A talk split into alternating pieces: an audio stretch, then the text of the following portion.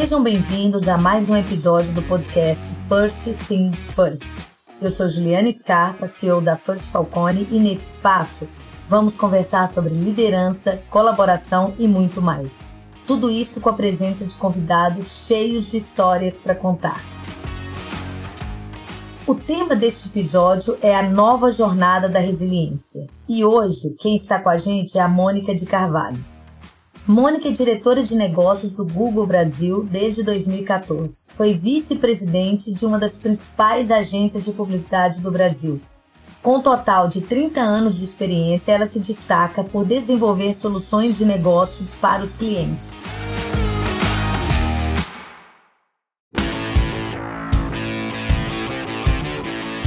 Mônica, é um prazer te ter aqui. Para começarmos, compartilhe um pouco sobre você sobre sua trajetória. Bom, primeiro que o prazer é meu estar aqui com vocês. Muito obrigada pelo convite. Admiro muito o trabalho que vocês estão fazendo e acho que é maravilhoso poder compartilhar um pouco da nossa experiência. Bom, a minha trajetória foi de descobertas pessoais, para falar a verdade. Primeiro que com 12, 13 anos eu, eu pintava telas e achava que eu podia ser uma criativa, uma publicitária. Então, como eu adorava pintar telas, eu fui fazer publicidade Fiz quatro anos de desenho publicitário na Pan-Americana, achava ao máximo esse mundo da arte, queria fazer ilustração e em algum momento eu descobri que a minha vocação não era para ser artista, mas pela criatividade. Então eu cheguei a ter um portfólio, fui procurar emprego de criação, e aí entrei na faculdade de publicidade também, me apaixonei cada vez mais pelo que eu estava fazendo é, pelo poder da comunicação mesmo e a influência que ela poderia exercer, tanto para marcas quanto também para o mundo se tornar um lugar melhor. E aí eu fui descobrindo que a minha, o meu grande diferencial estava na, na criatividade, mas não para peças publicitárias, mas sim a criatividade para negócio. E aí eu comecei a trabalhar na área de mídia, comecei a fazer estágio em agência de publicidade. Na época, o Paulo Sales, que era presidente da Sales, eu consegui uma entrevista com ele e ele perguntou ah, o que eu queria fazer, se eu queria ir fazer o estágio em uma única área ou se eu queria passar um pouquinho por cada uma das áreas. E a minha resposta foi uma pergunta para ele. Eu falei assim: me conta um pouquinho, qual é a área onde eu tenho mais chance de ser contratada? E aí ele falou: ah, a área que você tem mais chance para ser contratada, acho que é na mídia, porque a gente tem uma rotatividade maior de pessoas. Falei, então eu quero ir para lá, porque eu quero ser contratada. E aí eu fui trabalhar na área da mídia, me apaixonei pela visão de mídia para resultado de negócio. Então, sempre trabalhei para resultado de negócio, sempre trabalhei com clientes que gostavam de inovar e além, que cobravam, tinham KPIs agressivos de resultado de negócio e ao mesmo tempo sempre gostavam de respeitar as pessoas e os valores das empresas. E aí trabalhei bastante tempo, eu sou uma pessoa de relações duradouras, eu gosto de trabalhar nas mesmas empresas, eu falo que eu trabalhei em poucos lugares, mas sempre muito tempo nos lugares. Sou casada há 30 anos com o Maurício.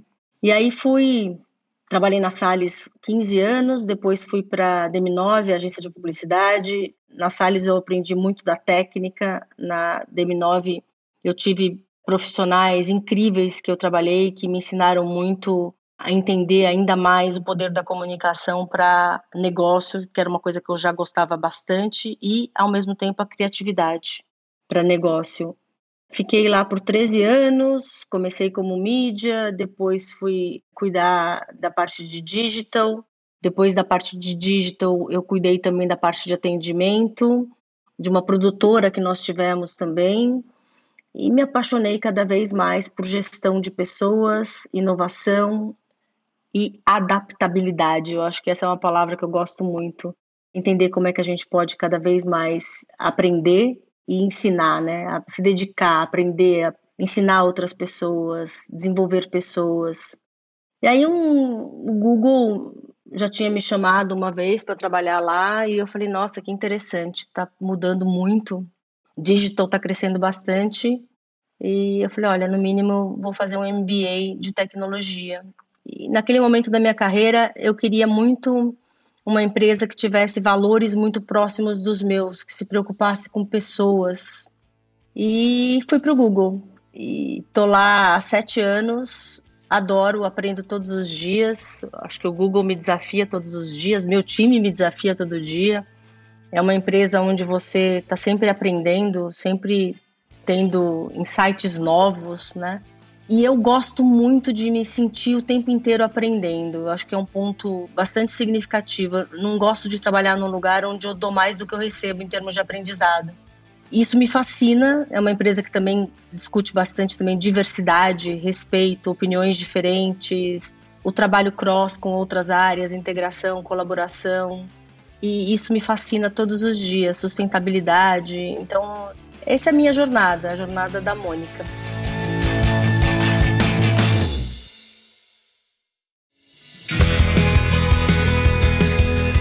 Mônica, sensacional, encantadora jornada. Você fala sobre adaptabilidade, aprendizado. A gente ouvindo suas experiências, né, os desafios que estão por trás disso tudo, tudo isso é, é muito conectado ao tema, né, desse episódio, a nova jornada da resiliência. E há muito por trás dessa palavra, né? Resiliência pode envolver muita coisa. O que, que você entende como uma jornada resiliente? Eu acho que assim, acho que o grande aprendizado da minha vida, sendo super franca para vocês, ela não foi no campo profissional, ela foi no campo pessoal. Isso me fez entender bastante o que é ser resiliente. Quando eu tinha 29 anos, um pouquinho antes, aliás, eu fiquei grávida e quando eu estava de oito meses, eu perdi o nenê, né, o que eles chamam de um nat morto, né? E foi muito duro, com oito meses você tá grávida, tudo pronto, quarto, tudo, e você, você não imagina que isso acontece, né? Depois que eu fui estudar, eu vi que isso é muito mais comum do que eu imaginava. E aí depois eu tive muita dificuldade para engravidar e nunca desisti. E aí eu tive a Carolina, que eu fiquei três meses no hospital para Carol nascer, fiquei deitada numa cama, não podia levantar. E aquele momento de querer muito ser mãe, e ao mesmo tempo passar por um momento muito difícil, porque ficar internada três meses no hospital, numa época que não tinha tanta internet assim nos hospitais, não tinha tanto filme para ver, livros eles não me levavam. Eu li dois ou três livros, mas ao mesmo tempo eu queria uma distração diferente. Eu percebi que eu tinha que, que me descobrir. E aí, durante os três meses que eu fiquei no hospital, eu falei: nossa, o que eu vou fazer para enfrentar esse desafio? Eu preciso passar por isso, senão vou entrar em depressão. E aí, gente, eu detesto atividades manuais que não seja pintar uma tela. Mas aí eu falei, cara, eu vou bordar. Eu tô aqui na cama, não posso levantar, eu vou bordar. E aí eu fiquei, comprei umas revistas, fiquei aprendendo a bordar e fiz todas as lembrancinhas. Cada dia eu fazia um desenho e aquele desenho significava que eu tinha concluído uma missão e tinha passado para um novo dia. Aí no outro dia eu fazia um outro desenho, concluía aquele desenho e eu tinha vencido mais um dia. E assim foi indo até a Carol nascer. Carol hoje tem 24 anos. Depois disso, eu tive um outro desafio, que eu estava grávida de seis meses e aconteceu a mesma coisa, né? Aí um raio não cai duas vezes no mesmo lugar. E aí, de novo, eu encarei a vida acho, com esse período que eu estou te falando de adaptabilidade, que é, é muito difícil fazer isso, mas como você olha para a vida com o que ela está te dando, o que ela está te ensinando, e não o que você está perdendo poderíamos ficar horas falando sobre isso, mas acho que teve, tiveram aprendizados fantásticos que me fizeram ajudar muita gente que passou pelo mesmo que eu. E acho que depois de todos esses problemas que eu passei, eu olho para tudo de forma diferente. Eu realmente não tenho medo de nada, nada, literalmente nada. Eu acho que tudo é uma questão de como a gente encara, né? Tudo passa, sem dúvida nenhuma, tudo passa. Acho que tem pessoas que têm desafios muito maiores que o meu, mas eu trouxe isso para minha carreira. Então, quando eu acho que alguma coisa tá difícil, eu olho para a oportunidade daquilo que é difícil e não para a dificuldade. E tudo eu vou olhando para a oportunidade. Isso me deu uma adaptabilidade muito importante para lidar com, com situações. Não que não sejam difíceis, sofridas. Outra coisa que eu acho que é super importante também é compartilhar com as pessoas, né? Os seus momentos. Mas isso me fizeram superar e me tornaram, acho que, mais resiliente. Eu sou uma pessoa bastante resiliente, de verdade. E eu gosto de ser assim. E eu gosto de ajudar quem precisa também passar por isso. Mônica, você sabe que uma vez um amigo meu falou assim: a gente precisa respeitar e ele falou de alguma forma temer, foi a palavra que ele usou. As pessoas que passam por situações muito difíceis enfrentam e saem do outro lado e mais forte. Exato. Porque essas pessoas, elas descobrem que elas podem qualquer coisa. Exato. Eu sempre me lembro disso. Ele falou isso comigo há muitos anos, né? Ele falou: elas vão superar. Então, quando você encontra alguém que já passou por isso, olha para ela e fala assim: ela vai chegar. O que ela estiver falando vai acontecer. E isso eu acho incrível. Eu gosto muito desse exemplo que eu te dei do bordado, sabe? Porque eu acho que é, ele é figurado nesse caso, mas foi exatamente o que eu fiz. Mas é como você cria uma outra maneira de olhar para vencer aquela barreira, né?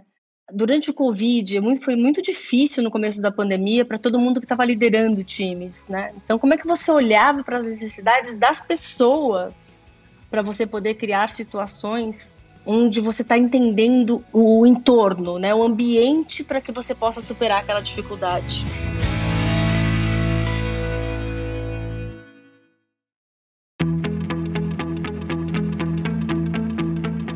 Mônica, você fala da coragem de enfrentar o desconhecido, né, da flexibilidade para resolver problemas quando a gente olha de outro ângulo, né? De alguma forma você está sendo flexível, você está adaptando, esse aprendizado contínuo, né? Você colocou que é, lá atrás sobre a sua necessidade de aprender sempre, né?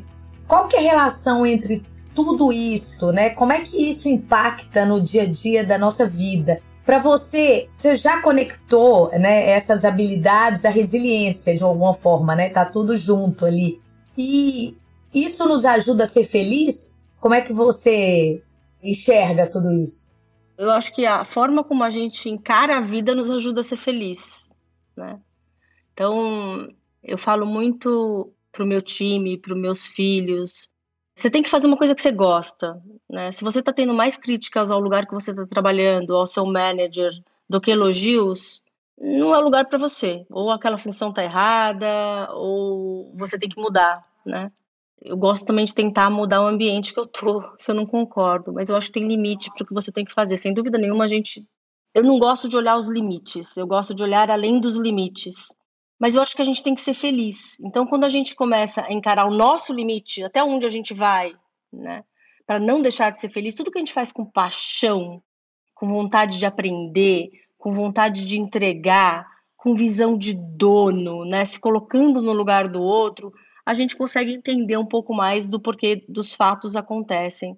Então, eu acho que a gente tem que tomar muito cuidado para não deixar essa paixão morrer.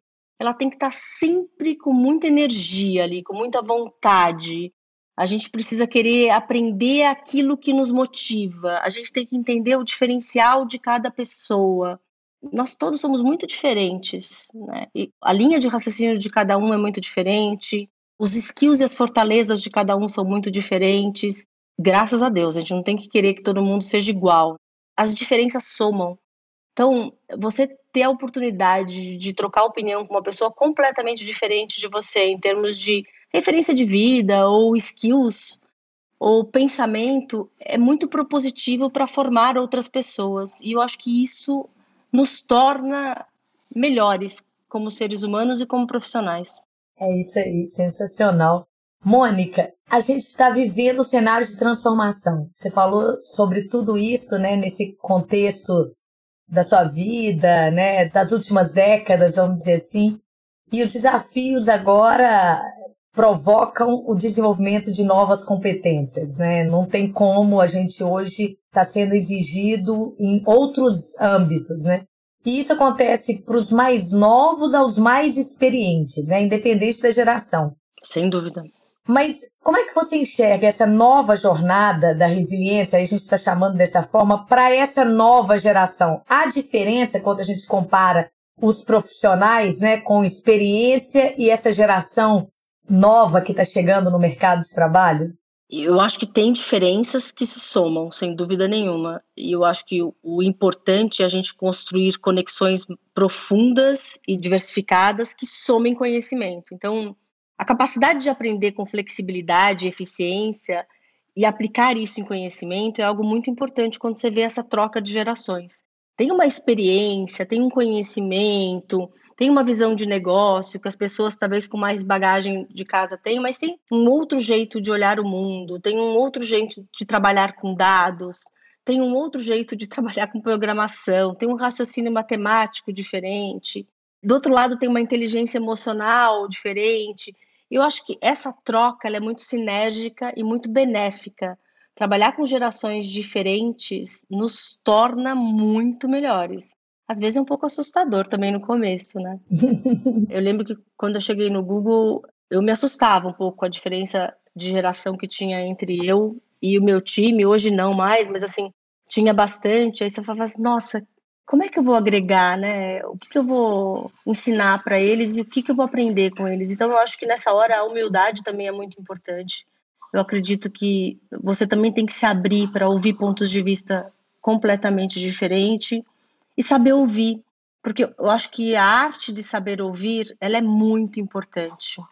Às vezes você tem um, um preconceito sobre determinada forma de trabalho, sobre determinado processo, e aí uma pessoa com uma experiência de profissional de anos menor que a sua pode trazer uma ideia completamente diferente, completamente inovadora, que vai se somar ao seu ponto de vista, que vai potencializar aquela ideia para ela ser transformadora. É muito difícil, né, você saber hoje de onde vem uma ideia, né? Porque uma pessoa dá um insight, a outra soma, a outra vai coloca outro input e o, o propósito, a ideia fica muito maior. Então, saber trafegar nesse ambiente de aprendizado constante entre gerações, ele é muito benéfico. Eu acho que isso é o que mais me motiva hoje e que me faz acordar todos os dias e trabalhar com um time que eu sinto que eu estou aprendendo o tempo inteiro.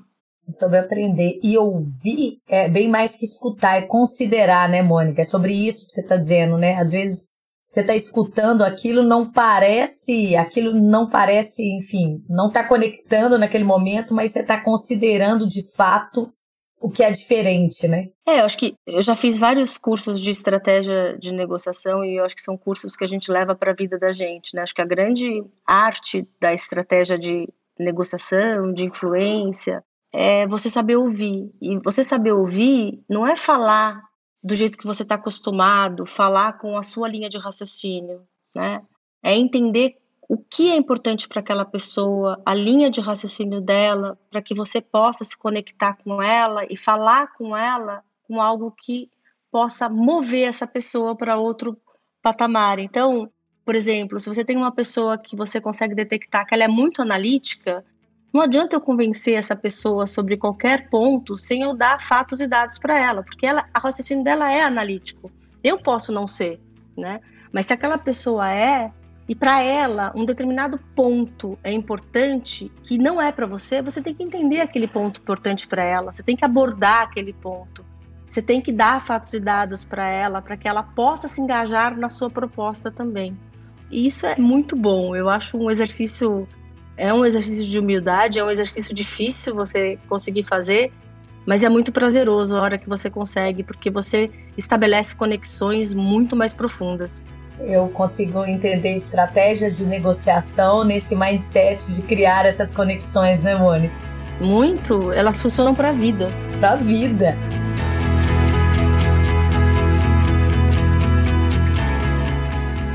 Você considera essa geração resiliente ou menos ou mais do que as outras? Faz sentido essa conexão da resiliência com a geração? Olha, não sei te dizer a resposta. Eu, às vezes eu acho que não, às vezes eu acho que sim. Eu sou de uma geração que enfrentava uma inflação de 40% ao mês, né? Eu sou de uma geração que tinha que inovar sempre para poder fazer um, um planejamento, um business plan. Era muito difícil. Eu acho que isso acabou dando para minha geração e para outras que vieram depois, sem dúvida nenhuma, uma inteligência emocional bastante significativa. Eu acho que tem essa geração nova, ela é muito bem resolvida. Estou falando com base, pelo menos, nos meus filhos, em muitos aspectos, né? Ela é uma geração que respeita muito mais diversidade, que cada vez tem menos preconceito, que respeita as diferenças, mas que nunca passou por crises.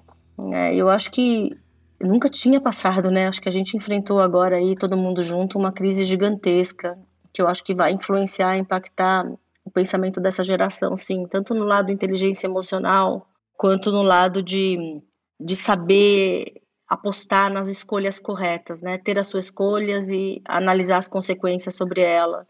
Então, eu acho que essa é uma geração muito mais bem preparada em termos técnicos, em termos de conhecimento, muito mais bem preparada em termos de a cabeça mais aberta para julgamento, mas que vai passar por passou por aprendizados e está passando por aprendizados que podem ser muito benéficos daqui para frente também, que eu acho que ninguém queria passar, mas que podem ser benéficos de como trabalhar com essa palavra que eu gosto tanto, que é essa resiliência, essa adaptabilidade, né? Porque é uma geração que nunca tinha passado por algo tão grande e agora está passando. Então, está aprendendo muito sobre tudo que a gente está falando agora. E isso acho que é muito benéfico. Legal.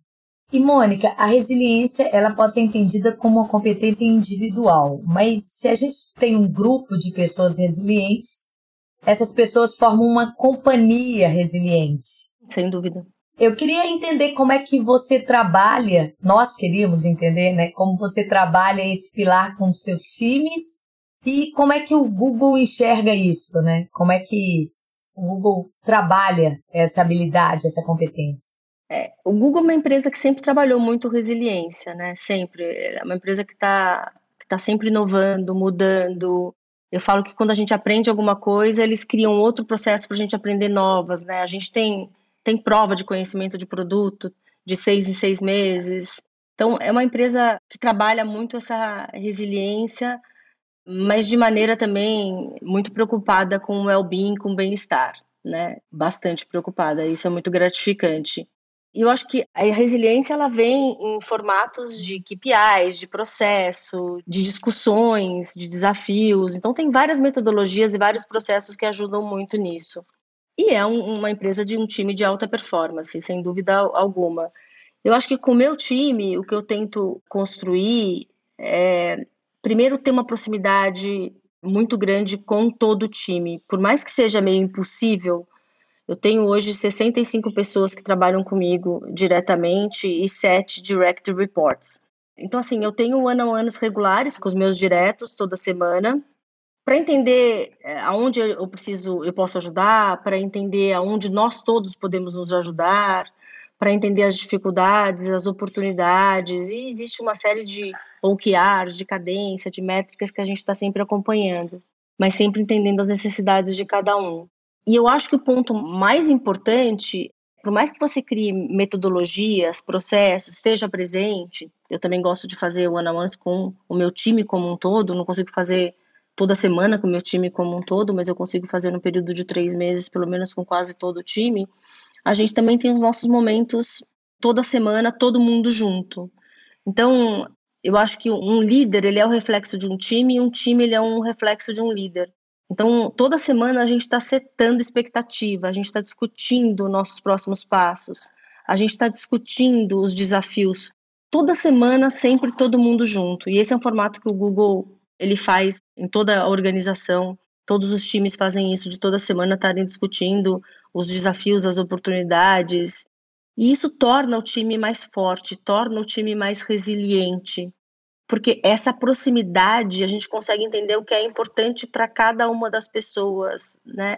E o mais importante de tudo, a gente presta serviço. Então a gente primeiro precisa entender o que move nossos clientes, quais são as dores, quais são os desafios, entender a necessidade real de cada cliente.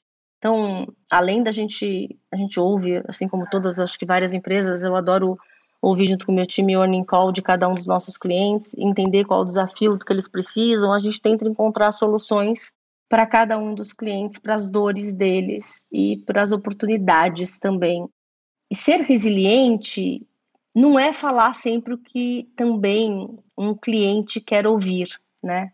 Mas às vezes o que um cliente precisa ouvir. Então, a gente tem uma visão muito grande de várias categorias de todo o mercado quando a gente fala de digitalização. E às vezes levar para um cliente, levar a mesma coisa para um, um funcionário, né?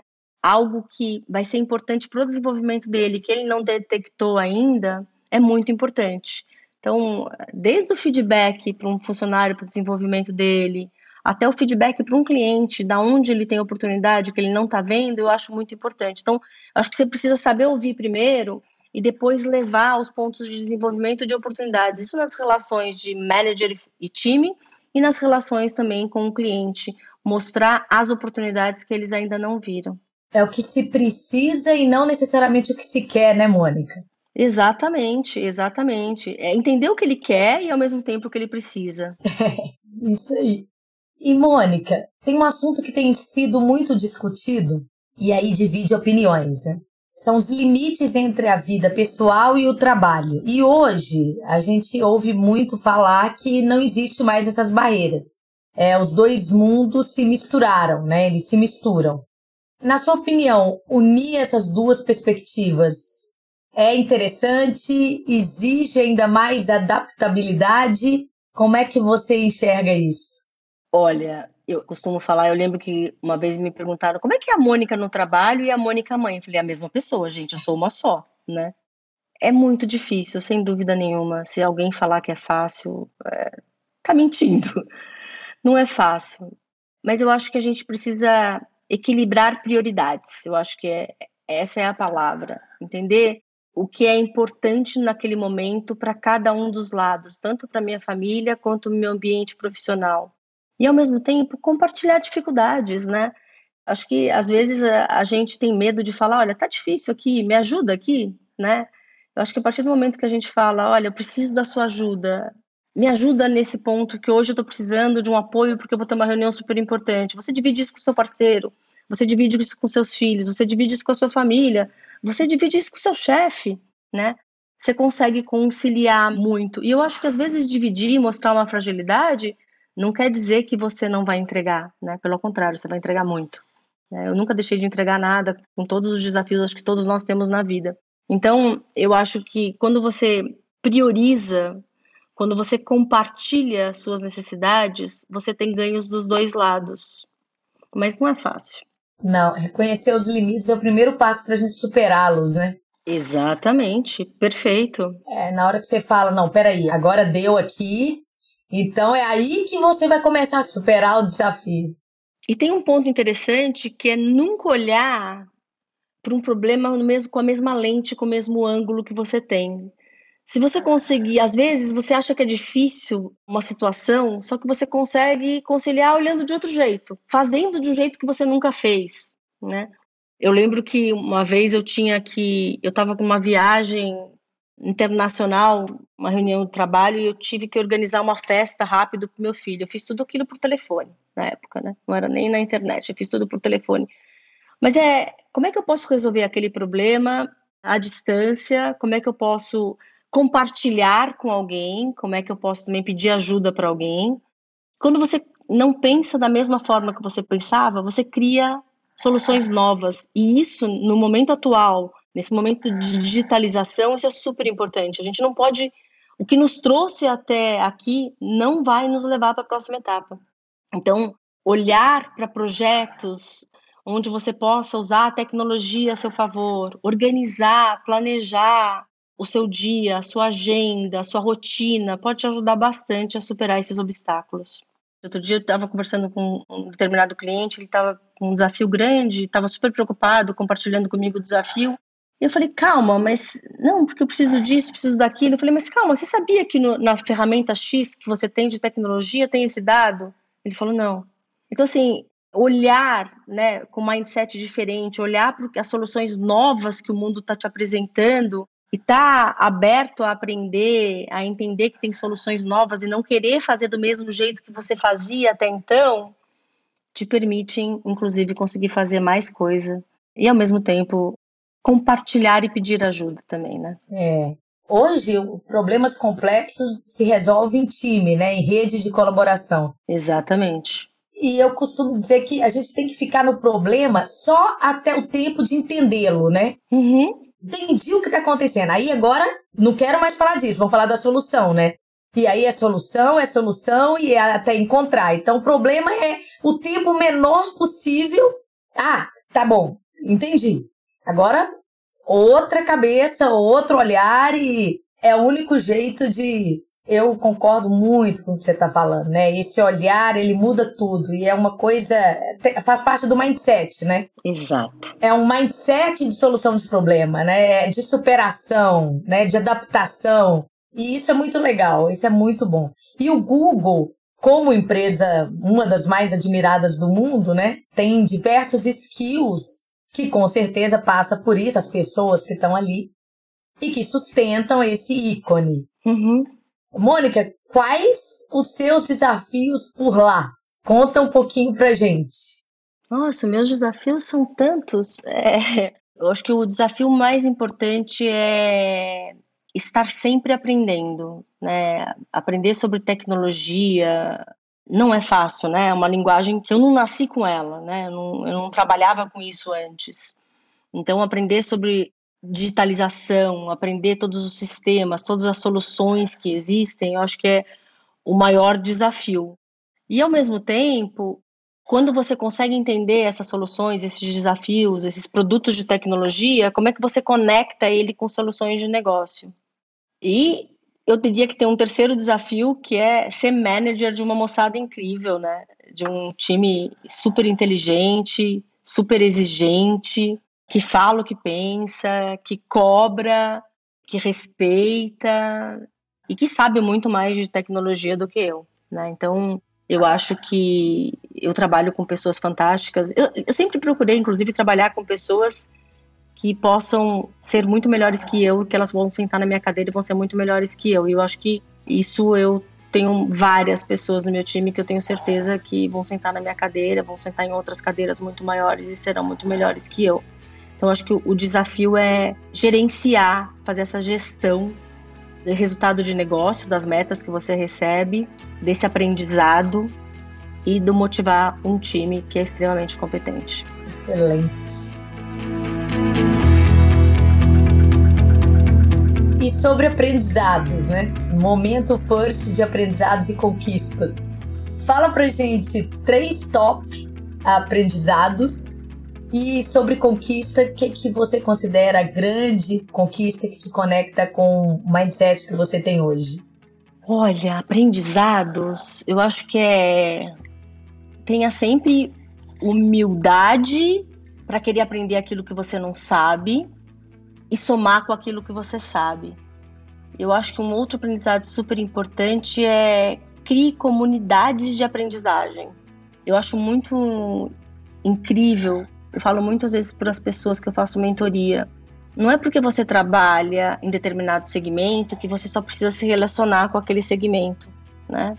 Você precisa falar com antropólogos, com filósofos, com cientistas, com médicos, com taxistas.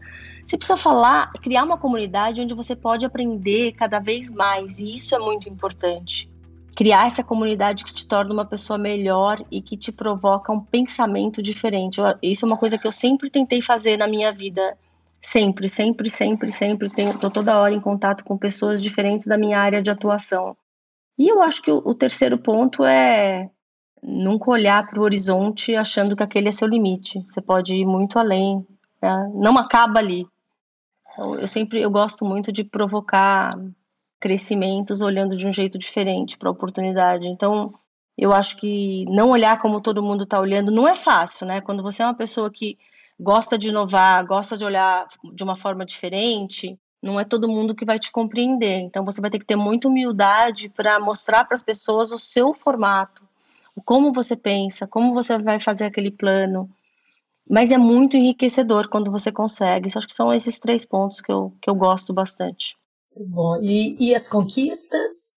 Qual é a grande ou as grandes conquistas? Que te conectam com isso tudo aí, que te conecta com esse mindset, com tudo isso, com todos esses aprendizados. Bom, primeiro ser mãe de duas pessoas fantásticas, do Caio e da Carol.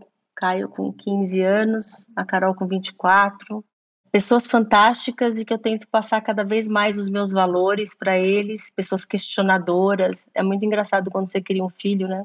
Que às vezes ele começa a falar para você o que você fala para ele, te questionar.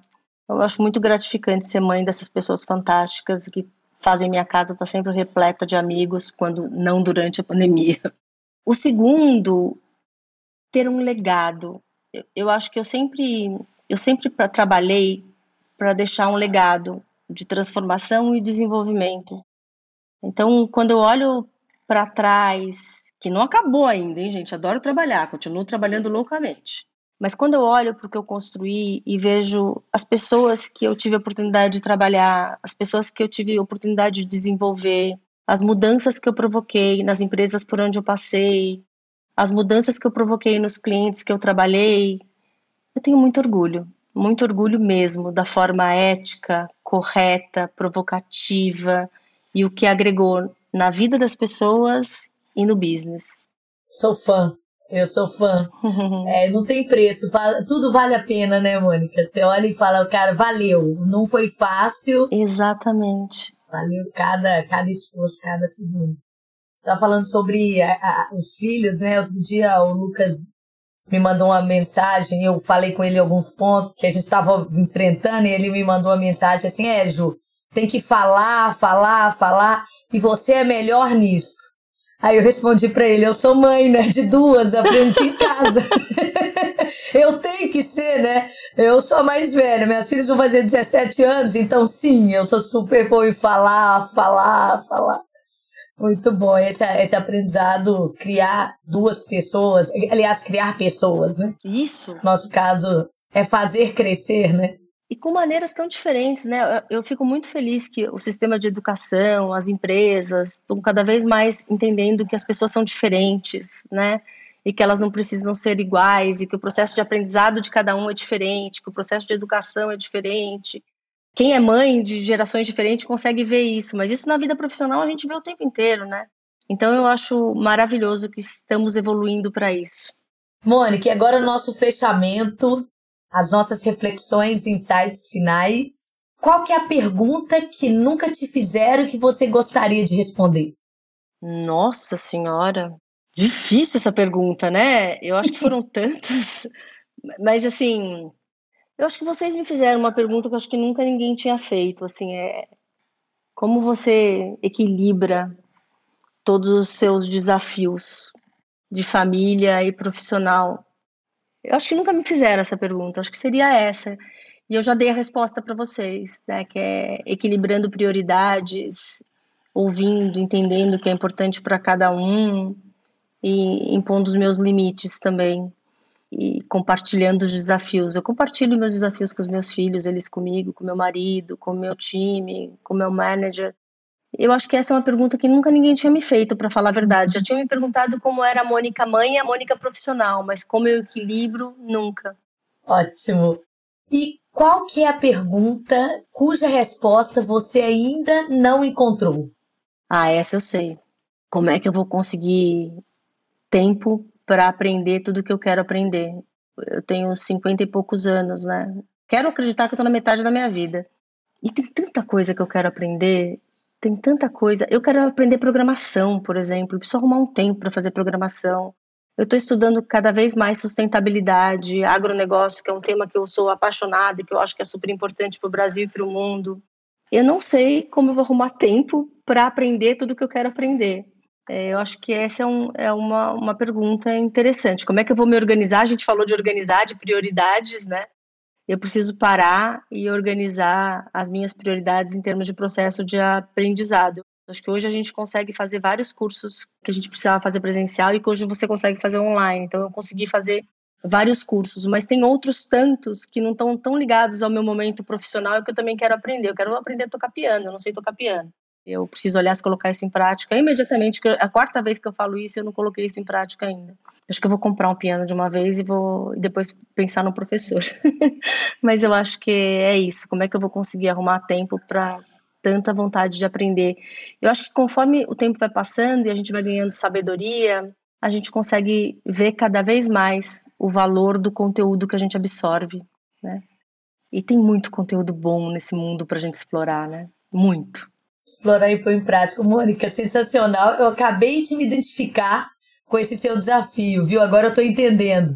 É, são pilhas de livros que eu compro, são os cursos que eu vejo, né? Que, enfim, vão ser importantes aprender e trazer para cá. Mônica, assim, excelente, foi ótimo bater papo com você, foi excelente, muito obrigada. É um prazer sempre, é um aprendizado enorme. Eu vou ficar refletindo hoje o dia todo sobre um monte de coisa que você falou aqui. Imagina, sou eu que tenho que vou refletindo cada vez que eu tô com você, inclusive é um prazer enorme estar com você. Muito obrigada por essa oportunidade e obrigada por dividir um pouquinho mais dos meus aprendizados com vocês também. Tem algum ponto que você gostaria de falar? Algum, alguma coisa que faltou? Uma mensagem que você gostaria de deixar para os nossos ouvintes? Olha, eu acho que durante o tempo inteiro eu falei de alguns pontos que eu acho que, que são muito importantes, que é adaptabilidade. Eu acho que esse é um recado super importante para ficar e para refletir cada vez mais. Criar comunidades de aprendizagem, eu acho que é fundamental e o terceiro é ser feliz.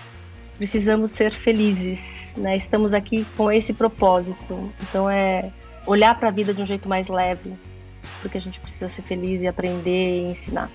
Ótimo. Obrigada, Mônica. Obrigada, foi um prazer. Muito obrigada por estar com a gente em mais um episódio do First Things First. Se você quer acelerar ainda mais o seu aprendizado, nos siga nas redes sociais e acompanhe nosso podcast em sua plataforma favorita. Eu sou Juliana Scarpa, CEO da First Falcone, e em duas semanas eu estou de volta com mais um episódio do First Things First. Até mais!